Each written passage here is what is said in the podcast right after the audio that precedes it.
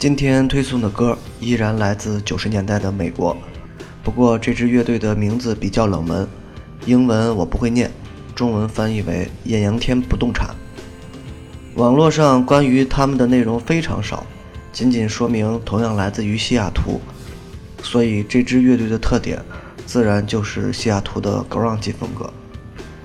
不过如果你仔细听一下他们的作品，会发现与涅槃、珍珠酱他们的 grunge 有着明显的不同，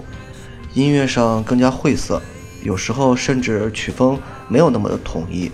似乎没有那些一线乐队的编曲成熟，带有更加情绪化的 emo 的特点。主唱的声音听起来也并不像科本那样的醇厚，很多时候我会觉得就是一个非常平庸的大学生。在用非常稚嫩的嗓子在喊，随时都有可能喊劈了。但正是因为和其他 grunge 有着明显的不同，所以这支乐队听起来会更加有趣，更加贴近自己的生活。正如我们的每个人，也许没有那么多天赋，但是依然会不依不挠地做着某件事儿，然后创造出来了同样有趣的声音。这支乐队是我在很早年。一张打口 CD 里听到的，立刻就感到了某种兴奋。它让 grunge 更加年轻化和粗糙化，并且随时有可能出现天马行空的小段落。但是很遗憾的是，那张 CD 错后遗失了。因为当时他们并不是大牌乐队，所以我也并没有往心里去。等到回头想起来的时候，就很遗憾那张唱片不知道被谁给拿走了。至于为什么叫做艳阳天不动产，我并不清楚。这是因为后来我在某一区的通俗歌曲上看到了，就这么翻译，所以我就终于知道这支乐队该如何称呼了。和很多一线的 grunge 乐队相比，他们的旋律感更加好听，而比较后来大热的 emo 乐队，比如我的化学浪漫这样的，他们又显得更加纯粹。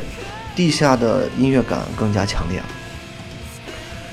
说实话，我并不知道这支乐队真正被定义的风格是什么，所以我就将其认为是 grunge 和 emo 的结合体。直到刚刚搜索这支乐队的时候，我才看到，艳阳天不动产解散以后，一部分乐手进入了 f o r f i g t e r 就是戴夫格罗尔组建的喷火战记。这同样是我非常喜欢的一支乐队之一。前面我也专门去放过他们的歌，由此可见，美国的音乐圈其实绕来绕去也就是那些人，尤其是对于 grunge 这种扎根西雅图某一个城市的风格来说，这支同样出身于 Sub Pop 唱片公司的乐队，也许会在美国有一定的人气，但是在国内的知名度非常有限。虽然称不上为大冷门的乐队，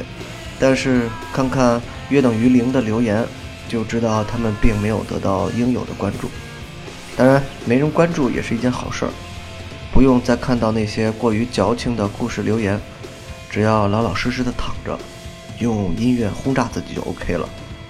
希望用他们的音乐，把大雪轰炸出来，把这种雾霾天给轰炸走吧。好了，开始听歌。